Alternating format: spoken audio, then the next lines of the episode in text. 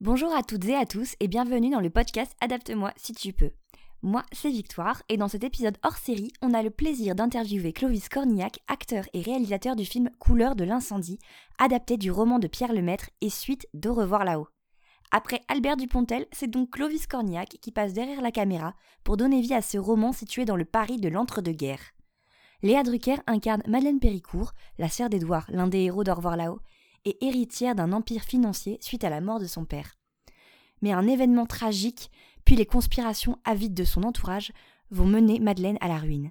Loin de se laisser abattre, cette femme déterminée sera prête à tout pour reconstruire sa vie.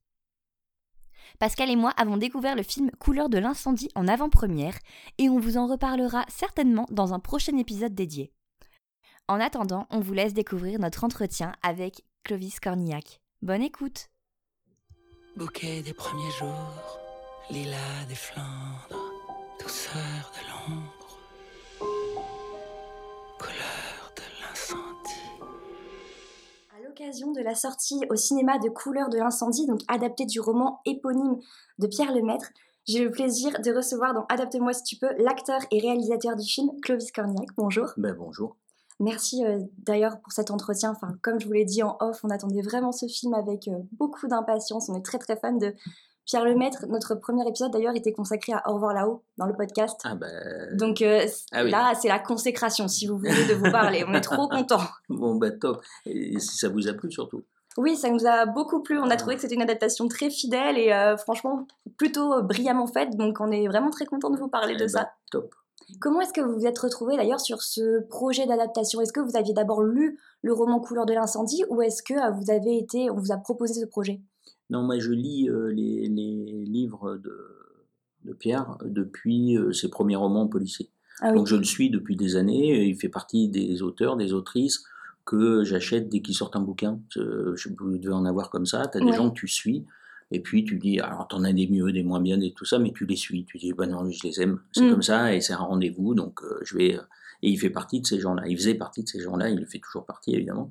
Et, euh, et, et voilà, je suis sensible à son écriture. J'étais sensible à son écriture, comme on disait, de, de littérature policière, euh, qui est souvent euh, assez mal, euh, je trouve, assez mal reconnue, euh, en tous les cas en France, euh, Oui. qui est un peu méprisée. Oui, c'est pas un genre noble, on va dire. Oui, que- que- et je trouve ça très dommageable. D'ailleurs, Mm. un sociologue avait dit si, si les humains devaient euh, malheureusement disparaître et que des extraterrestres dans des milliers d'années euh, euh, venaient pour essayer de savoir comment on avait vécu, il faudrait qu'ils lisent les, en fait, la littérature policière, parce que d'un point de vue sociétal, toutes les époques sont représentées de manière très précise en fonction des enjeux et de, et de ce qui se passait dans la société. Et, et le, et le roman policier, euh, quand il est bien écrit, a cette force euh, de, de- effectivement d'avoir euh, l'envie de tourner les pages, de pousser à l'extrême les situations, mais pour parler de nous. Et, c'est ce que j'aime énormément chez, chez Pierre, c'est que quand il est passé après à- au, grand, euh, au grand roman, Mm. euh, et qu'il a été enfin reconnu, euh, quand il a eu son prix Goncourt, quand euh, tu dis au revoir là-haut, c'est une littérature, euh, voilà, euh, qui, qui- alors là pour le coup, qui, qui nous emmène comme Couleur de l'incendie, comme Miroir de nos peines, comme euh, le, le dernier, euh, Le Nouveau Monde et tout ça, c'est-à-dire euh, il est maintenant euh, dans, dans les Zola, les Hugo, les Dumas, euh, c'est-à-dire de, Mm. de gens, c'est une littérature euh, et politique, et en même temps euh, euh, aventureuse, euh, romanesque, euh, qui n'a, il n'a pas peur. Moi j'aime bien ça, et j'ai cette, ce sentiment-là. euh, moi en faisant des films, j'ai pas peur. Ça me, de- j'ai pas peur de rater, j'ai pas peur qu'on m'aime pas. j'ai- J'ai j'ai qu'une ambition, c'est que je suis porté partout. Mm. Et, et la littérature de Pierre, quand ils sont venus me proposer de faire le film, euh, le roman était sorti depuis déjà euh, deux ans, ou un truc comme ça, donc c'était pas euh, immédiatement à la sortie du roman. Mais euh, je dis à Pierre, mais évidemment, Mm. évidemment, c'est c'est c'est une littérature que j'adore, mais en plus qui m'inspire un cinéma auquel je tends. Ouais. C'est-à-dire j'ai envie de faire un grand cinéma populaire, et, et donc c'était un rendez-vous génial pour moi.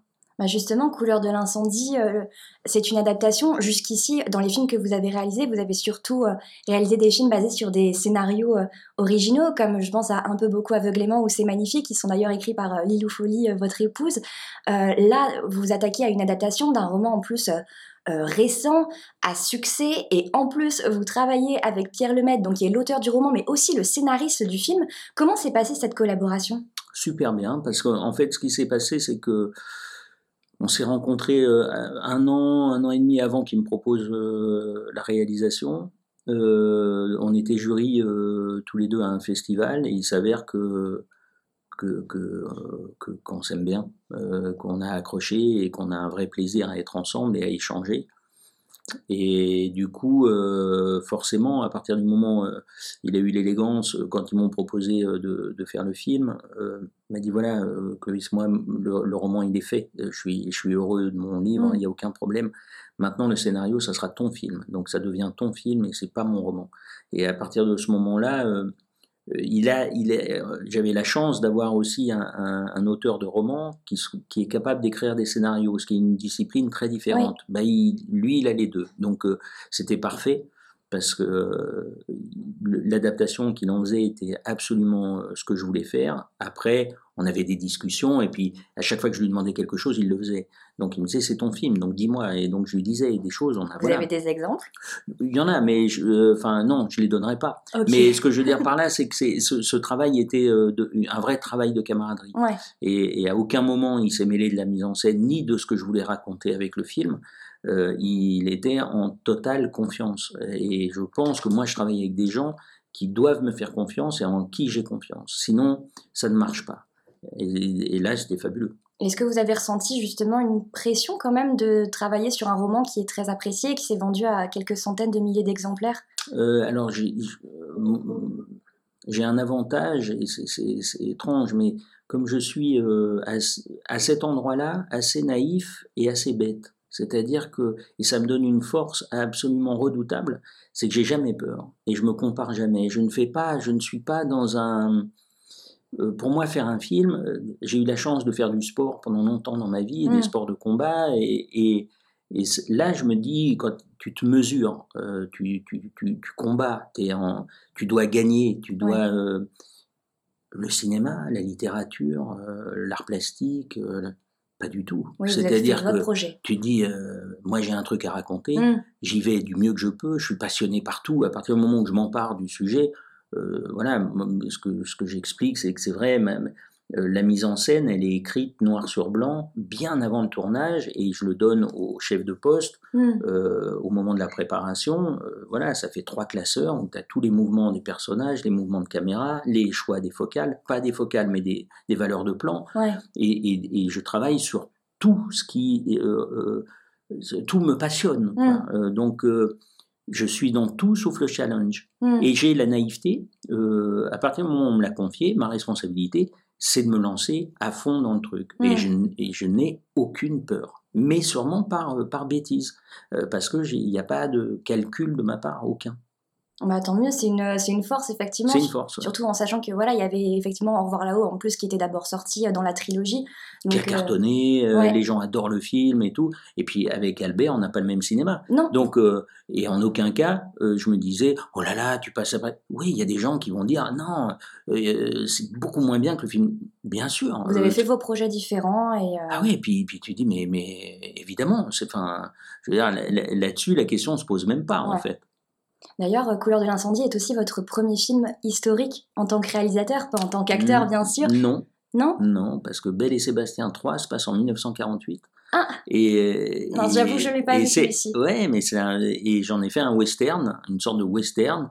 Et, c'était euh, le fait que ce soit un film d'époque était aussi euh, très agréable pour moi pour aller pour aller mettre justement, je trouve qu'à filmer dans quand on est comme les problématiques sont les mêmes, euh, si demain euh, je monte euh, fait au cinéma, mm. en fait, ce sera un film extrêmement moderne parce que parce que l'histoire est moderne quelque part. la tragédie grecque, mm. elle, est, elle, est, elle est, on n'a pas bougé. Oui. je fais un film sur le Moyen Âge demain, vous allez me dire c'est un film hyper moderne en fait. On n'a pas bougé encore de, ça. Balzac en est la preuve absolue puisque c'est très proche et qu'on se dit ah bah oui. Ben après, franchement, c'est exactement, euh, enfin, je veux dire, tu vois, tous les exemples, on en a euh, par centaines. Mmh, Donc, euh, mais le plaisir graphique, il n'est pas le même. Mm. C'est-à-dire que, après, c'est très personnel, hein, mais mais c'est vrai, je prends souvent comme exemple, j'ai- peu de grand bonheur à filmer une C3 qui sort d'un parking euh, avec Oui, un feu rouge et, un truc marqué qui loue tout. Ouais. Euh, je me dis, ouais, c'est- je, je- je préfère effectivement être dans une, dans une vieille rue avec un vieux taxi et, un- et, et raconter finalement euh, une lutte sociale au même endroit. Parce Oui. que c'est, mais je trouve que graphiquement et, et- et dans, la, dans la narration, je peux aller plus loin. Donc euh, voilà, c'est plus mon truc. Mais euh, si demain, et ce qui m'arrivera, j'espère, tu vois, j'ai envie de faire des thrillers, des trucs comme ça euh, Mm. d'aujourd'hui, je sais que dans ma manière d'aborder le truc, je vais chercher à, à filmer d'une certaine manière le, Mm. le contemporain. Et dans mes films contemporains, d'ailleurs, ils sont un peu. Oui, on voit pas ont- beaucoup les trucs. euh, Ils ont un peu un côté éthéré, euh, effectivement, euh, bah, même un peu beaucoup se Ouais. termine par de l'animation, donc euh, il y a ce côté un peu, ouais. euh, un peu onirique. Euh, et justement, euh, il y a des thèmes très denses euh, dans Couleur de l'incendie qui sont aussi très actuels. Vous travaillez quand même avec une profusion de personnages notamment. Comment Alors, j'ai trouvé que c'était hyper intéressant au début quand vous commencez par ce plan séquence justement qui permet à la fois d'envelopper tous les personnages, les problématiques et on comprend tout à fait directement en fait qui est qui par rapport à qui. Comment, comment avez-vous justement travaillé, abordé le scénario pour effectivement, comme vous le dites, faire du grand cinéma populaire, mais avec une histoire quand même qui est très dense et qui a beaucoup de, de ressortissants Mais parce que je pense que dans, quand on parle de grand cinéma populaire, justement, souvent, il y a. euh, euh, c'est c'est des grandes histoires. Mm. Et des grandes histoires, il y a souvent beaucoup de personnages et des personnages aboutis. Mm. C'est pas parce qu'ils sont pas le personnage central qu'ils n'ont pas une trajectoire euh, aboutie. Et Mm. ça, c'est une des forces de, de- de Pierre Lemaitre aussi dans, dans, dans ses bouquins. C'est qu'il laisse pas tomber les gens sur le côté. Il ne se sert pas d'un personnage pour, pour le foutre de côté. Mm. Et, et- et à partir de ce moment-là, euh, alors ce qui, ce qui peut paraître plus compliqué, euh, évi- évidemment, euh, au cinéma, c'est que j'ai- un laps de temps euh, et qui doit être juste. Et il faut pas que ça se précipite dans le jeu, il faut pas que ça se précipite à l'image, et en même temps, il faut qu'on puisse euh, aborder toutes ces thématiques et tous ces personnages dans leur force, euh, voilà, dans leur. Donc, euh, ben oui, mais ça c'est, ben, c'est le risque qu'on prend et c'est ça qui est enivrant aussi, c'est de te Mm. dire, tu es convaincu de certaines choses. Quand ça fonctionne, tu dis, waouh, j'avais raison. Ouais. Euh, et et, et c'est pas désagréable comme euh, sentiment. Ouais, quand quand, j'imagine. quand, quand tu es heureux de ton film, et après, il y a plein de petites choses, évidemment, où tu fais, ah, mais, mais c'est du détail, on peut Mm. pas se cacher derrière ça. C'est le film que je voulais faire. Et, ces personnages dont vous parlez qui sont truculents pour certains, qui sont terrifiants pour d'autres, euh, et qui ont une trajectoire, je pense que ça participe effectivement au grand récit. Quoi. Ouais. Et que notre héroïne, qui tient le film, et qui est notre personnage euh, central, euh, s'il n'y avait pas tout ça autour, elle en pâtirait quelque part. Euh, donc euh, je me dis, c'est chouette. C'est vrai, ben, moi, pour tout vous dire, Madeleine Péricourt, c'est mon personnage préféré de toute la trilogie. Ouais, je comprends. J'attendais vraiment ce film aussi pour Ah, ben, ça. c'est- euh, un personnage. euh, Ouais, ouais. Elle, est, elle est très complexe et franchement, je trouve que vous avez très très bien. euh, Enfin, Léa Drucker, elle est parfaite dans le rôle. Je trouve qu'elle a vraiment trouvé le ton juste. Et justement, en parlant du casting, euh, comment est-ce que vous avez procédé? Est-ce que vous aviez déjà votre casting en tête ou est-ce que ça a été justement une recherche euh, assez difficile pour trouver les bons acteurs pour les personnages? J'ai- J'aime pas trop parler de difficulté parce que parce qu'en vrai c'est pas comme ça que je le vis. C'est-à-dire que euh, faire un film dans lequel tu es vraiment impliqué, je parle d'avoir un projet de film, pas Mm. faire un film parce que j'ai participé à des films où tu dis bon, euh, il n'y a pas beaucoup d'enjeux, euh, enfin tout le monde, euh, tu vois, vient là, Mm. euh, mais faire un film vraiment. Quand tu ouais. dis je participe à un projet de quelqu'un, euh, des difficultés, tu en as tout le temps. Mais c'est super pas grave, parce que c'est forcément euh, des solutions à trouver pour, pour appuyer ton propos. Donc t'es- le, le- le- le fait que ce soit difficile, c'est pas un problème. Faire un casting, c'est difficile, mais c'est pas un problème. C'est un, c'est difficile parce que tu te dis entre euh, ton désir, euh, euh, pareil graphiquement, le patchwork euh, Ouais. mental, le- la typologie d'acteur, où tu te dis je vais travailler avec un tel comme ça, avec un tel comme ça, elle, je sais que je peux l'emmener là, lui il va falloir que je passe par là, elle, il va...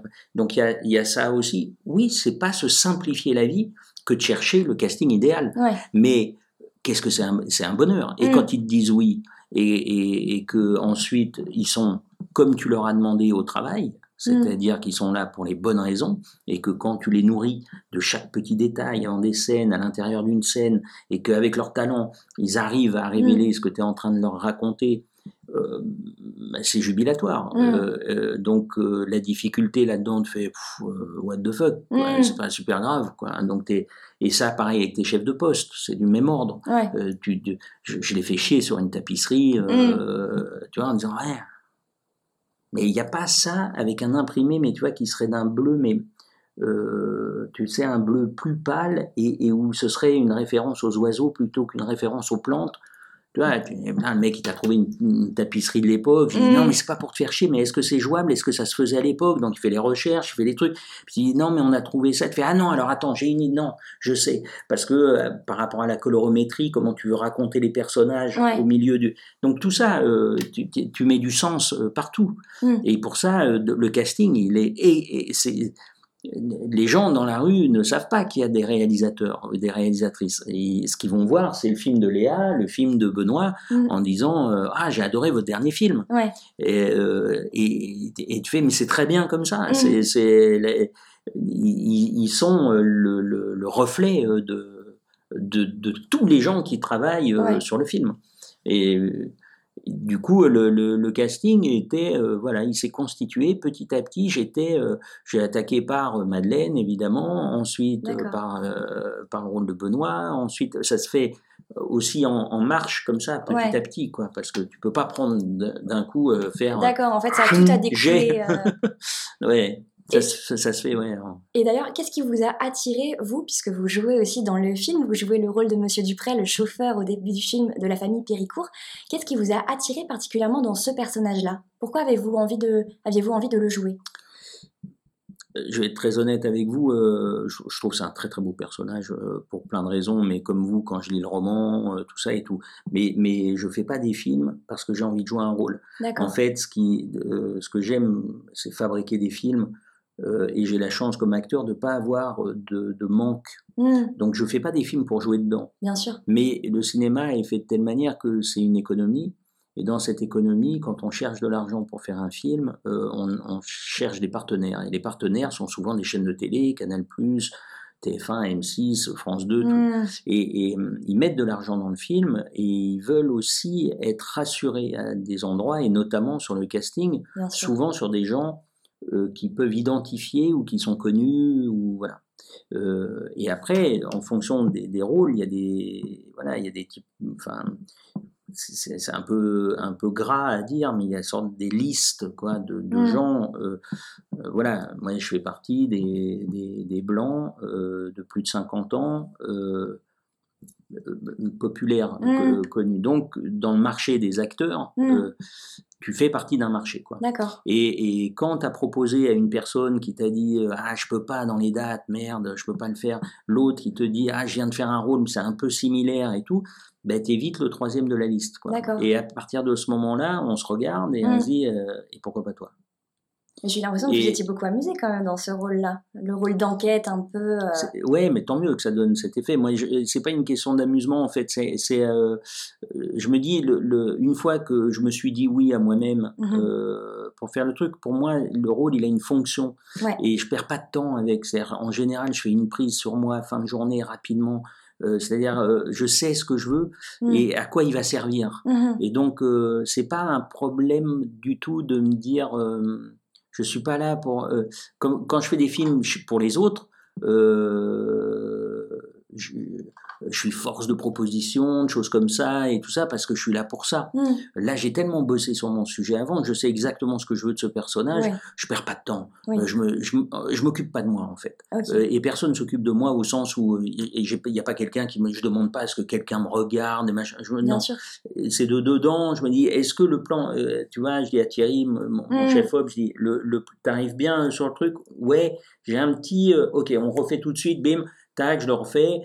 Elle est bonne, oui. J'en fais une tout de suite, comme ça on en a deux, et je vais mater en, en, en accéléré euh, sur le, le combo, et puis vite on passe à autre chose. Ok.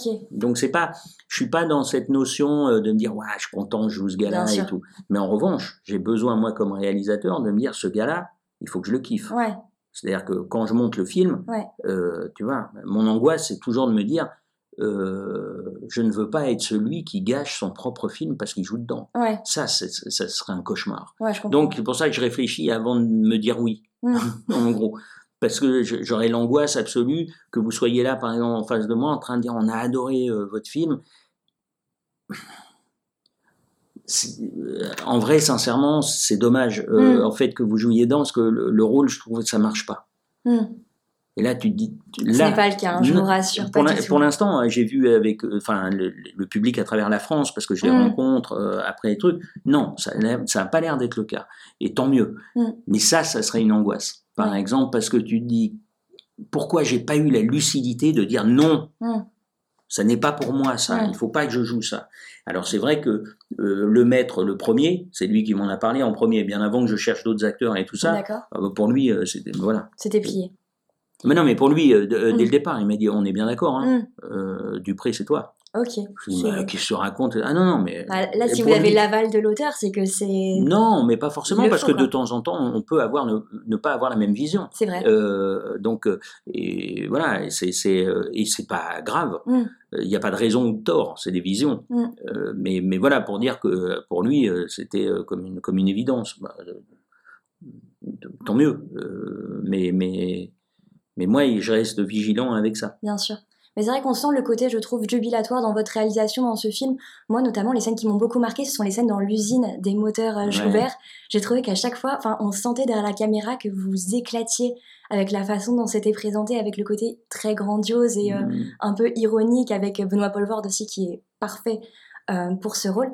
Il y a une autre dimension aussi que j'ai trouvé intéressante dans votre film, c'est la musique qui est très importante dans, dans l'histoire. Et puis, je sens dans votre filmographie, j'ai l'impression qu'à chaque fois, c'est quelque chose qui vous tient beaucoup à cœur. Ouais. Et là, il y avait le personnage effectivement de la cantatrice qui est jouée par Fanny Ardant, sa relation euh, très cathartique avec, euh, avec le jeune Paul Péricourt, euh, la musique aussi élevée comme une rébellion euh, face, face à l'autoritarisme. Comment aussi avez-vous avez-vous briefé un compositeur? Comment est-ce que vous avez échangé pour créer cette ambiance musicale très forte et très prégnante? Ben, je travaille toujours avec le même compositeur, Guillaume Roussel, qui est, à mon, sens, un des plus grands compositeurs qu'on ait. C'est un jeune homme, hein, mais ça n'empêche pas, un des plus grands compositeurs de cinéma qu'on ait en France. Euh, on travaille toujours en amont euh, pour, euh, pour évoquer, pour, euh, voilà, il a besoin que je le nourrisse aussi Mm. de, de choses. euh, donc on, on se parle. euh, et, et, là, sur celui-ci, il y avait un défi, alors là, pour le coup, assez particulier. Euh, euh, pour lui, c'était d'écrire un morceau d'opéra. Ouais, Euh, en secret, euh, la et- fameuse chanson. ouais, euh. et, et- et il m'a dit j'y vais. Mm. Euh, on, est, on avait des références sur lesquelles j'ai dit voilà ça, ça c'est l'endroit où j'aimerais euh, voilà il faut qu'on aille flirter avec ça. Ouais, Euh, va chercher par là. ouais. Euh, et, pareil, j'ai dit à, à Pierre, euh, euh, tu m'écris le livret. Euh. C'était important pour moi que ce soit Pierre qui écrive le livret et que ce soit Guillaume qui compose la musique. il, a, il a écrit les paroles de la chanson Ouais. Ouais, ouais. Et, et, et du coup, avec, euh, avec ça, euh, ensuite, on a enregistré, euh, puisqu'il fallait enregistrer pour le coup avant le film, puisqu'il Ouais. fallait que Fanny puisse s'entraîner à chanter, et donc avec Sandrine Pio, qui est une chanteuse absolument remarquable, et j'ai dirigé Sandrine, parce que même dans l'interprétation, elle est tellement parfaite comme chanteuse que euh, je disais oui, mais là, euh, je t'explique. euh, en fait, c'est trop bien. Mm. Il faut que la gorge se serre à cet endroit-là. Il y a quelque chose qui est de l'ordre. Et alors, tu fais plusieurs prises et tu parles avec elle et avec le musicien aussi, et c'était fabuleux. Et, et, et- et ça, c'était le premier travail qu'on a eu à faire en amont du tournage. Et puis ensuite, euh, pendant le, mon montage image, quand je travaille, machin, on, avec mon monteur, on lui envoie euh, tous les jours des, des bouts de séquences, pas forcément euh, en plus totalement terminés. Et il me, il me, il me, il me colle de la musique à l'image. C'est-à-dire Mhm. sa musique, il la met à l'image. Donc quand je lui enlève euh, trois images, ça change une mesure. hein. Donc, et tout ce travail-là, euh, on, on- voilà, on fait vraiment en symbiose. Quoi. C'est Mm. vraiment un truc euh, jusqu'au moment où on enregistre la musique avec des philharmoniques ou tout ça, et où même là, je suis là à l'enregistrement et je parle au musicien et il adore ça parce qu'il dit Parce que eux, les gars, tu vois, tu es en train d'enregistrer, entre le chef d'orchestre euh, et ceux qui enregistrent, c'est juste des gens qui Mm. ont l'oreille parfaite. Ouais. Donc, tu es, dans le truc, et puis tu entends le, le morceau, toi, putain, ouf, tu jubiles d'entendre le morceau, tu fais, waouh, la vache, Mm. ça envoie. Euh, et ils sont là, ouais, bien, euh, ce troisième violon avec le si bécard, il n'y arrive pas. hein. C'est, euh, tu dis, euh, les gars, vous êtes sérieux ou pas Tu vois, et ils sont vraiment cool, mais Mm. ils disent, ouais, troisième violon, ça fait deux fois, c'est un peu relou quand même. Oui, pardon, j'ai eu un. Tu dis, ah d'accord, donc c'est vrai. C'est- C'est-à-dire que le gars le sait en plus qu'il a. Donc tu as, ce côté-là. Et puis après, euh, en revanche, mais j'écoute et je, lui, je leur demande je dis, à, à Guillaume, je dis, est-ce que je peux aller leur parler ou... Il me dit, ouais. Et moi, je vais parler aux musiciens aussi comme à des acteurs à un Ouais. certain moment. Et ils sont très surpris. Mm. Parce que c'est très, euh, ça, ça bouge pas la musique. Les mecs, ils arrivent, ils ont leur Tupperware, bim, on s'arrête une demi-heure. Ouais. C'est Mhm. très, très. euh, Je vois tout à et donc, quand je viens les voir, ils disent ouais, euh, écoutez, euh, super, hein, je ne vais pas euh, vous engueuler sur les si bémols, j'y connais rien. Mm. Mais euh, cet envolé-là, à ce moment-là, moi, dans le film, euh, il se passe quelque chose où, où- où c'est à vous de, de, de, de me faire décoller là. Mm. C'est il y a quelque chose qui décolle pas que je trouve extrêmement net, extrêmement. Je parle avec mes mots, Mm. mais je leur communique le truc. Et en fait, en fin de séance, en général, à chaque fois, ils, ils ont une manière de t'applaudir. euh, Ils disent, il paraît que c'est rare. Moi, je, je connais, tu vois, je vis pas dans la musique, mais donc ils se lèvent tous, puis tu sais, ils tapent sur leur euh, truc. Ah, c'est drôle, Et c'est pour me saluer, c'est pour euh, te remercier. euh, tu vois, tu sais, comme les, les sourds-muets qui font ça, tu vois. Ouais. Et ils, ils- ils font comme ça et tout. Ils disent, bah, c'est pour toi, Clovis. Tu fais, ah bon? Et. Trop chouette. Et parce que euh, il y a un échange. Mm. Parce que quand euh, je parle violoncelle avec, euh, avec Guillaume, le moment où on va enregistrer le violoncelle, moi j'ai mes images. je me dis, putain, le morceau est, top, mais après je vais voir les solistes de temps en temps. Et Guillaume me dit, vas-y, vraiment, à chaque fois ça amène quelque chose. Mm. Et leur dis, je dis, je m'en fous que ce soit pas parfait, je vous Mm. jure. Donne-moi quelque chose. Euh, Donne-moi quelque chose à Mm. toi. Qui est, euh, et ça libère euh, un truc dans le son, euh, parce que c'est- des cordes, tu vibres, quoi, Mm. tu touches, tu vois, c'est comme tout. Quoi. Ouais. Et donc jusque-là, euh, tu vois, tu, tu, tu- c'est passionnant de fabriquer du cinéma parce que c'est partout, parce que c'est les bruits des portes, le bruit des pages, je passe des heures avec, avec passion. hein. On se dit, tu vois, j'ai dit cette porte, tu vois, la nature de cette porte, elle est off. Et, et qu'est-ce qu'elle nous amène quoi? Qu'est-ce que j'amène dans la scène avec? Alors, est-ce que c'est est -ce c'est rassurant? Est-ce que c'est une forme de légèreté? Est-ce qu'au contraire, j'ai envie d'amener du poids, du grincement? Il y a un truc aigu à l'intérieur. Et tout ça, c'est un langage euh, inconscient au spectateur. Donc, euh, euh, tout ça, on va chercher des choses, je vais chercher des. des- des- voilà, des- on va, avec le monteur son, il va trouver des vents, euh, des, des souffles d'air, alors qu'il n'y a pas de feuilles, tu vas entendre des Mm. feuilles, mais tu dis, je, je sais qu'avec ça, j'amène ce que je veux amener. Donc, c'est. C'est tout ça qui est génial dans la dimension du cinéma. Au-delà du, évidemment, euh, d'abord du jeu des acteurs. Mais... Oui, on sent un vrai souci du détail dans la, dans la mise en scène et dans l'ambiance globale du couleur Ouais, de l'incendie. ouais. Est-ce que je peux me permettre une dernière question? Oui, vraiment. c'est ça, alors ça va être très rapide. Bon, alors on le sait, euh, Les Enfants du désastre, c'est une trilogie. Ouais. Il y a un troisième tome, Miroir de nos peines, qui se passe en 1940 au moment de l'Exode. Est-ce que vous aimeriez euh, le réaliser euh, potentiellement? Euh, de, de dire que j'aimerais pas le réaliser serait un mensonge. De dire que j'ai envie de le réaliser à partir du moment où ça ne m'est pas proposé, au moment de, ça- Oui, c'est très abstrait. oui. Euh, donc, euh, euh, ce qui est sûr, c'est que j'aime beaucoup le roman et Mm. que j'aime beaucoup aussi le Nouveau Monde et que j'aime Ouais. beaucoup ce qu'écrit Pierre.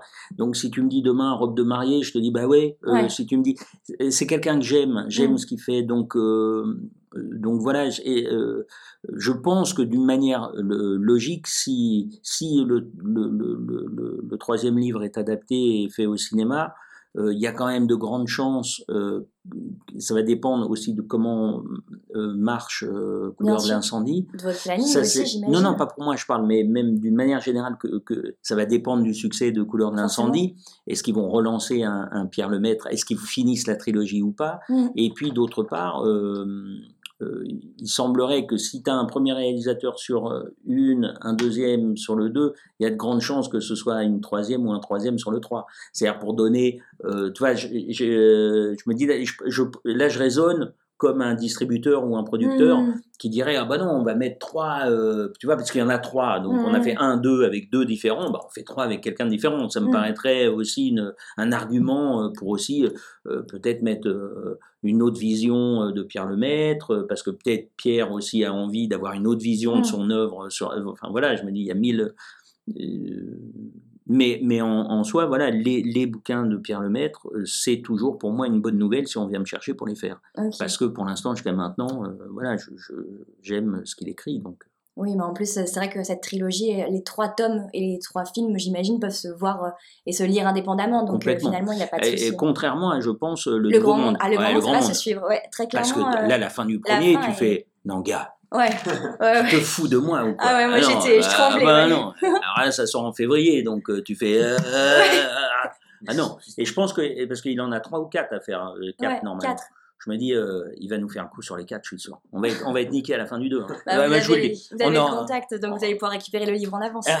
Ah, je l'aurai un peu en avance, ça, je pense. Mais, mais tu vois, un mois après, j'aurai pas le 3. hein. Oui, Tu vois, le 3, on l'aura euh, quand il l'aura écrit. Donc, euh, c'est vrai. mais voilà. Donc, Couleur de l'incendie au cinéma le 9 novembre. On vous souhaite énormément de succès, Clovis Cornillac, parce que nous, on a beaucoup aimé cette adaptation. Merci euh, d'avoir accepté de nous parler euh, dans Adapte-moi si tu peux. Et, merci beaucoup.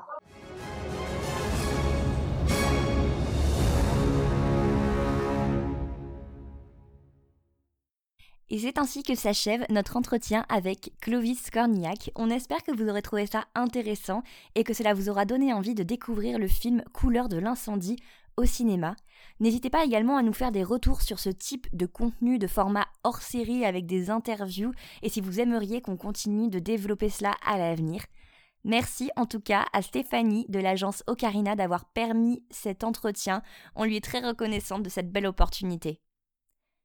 Si vous aimez notre podcast et que vous souhaitez nous soutenir, vous pouvez également nous envoyer de gentils commentaires ou nous mettre 5 étoiles sur les applications de podcast. Ça nous encourage beaucoup et ça permet de mieux référencer le podcast.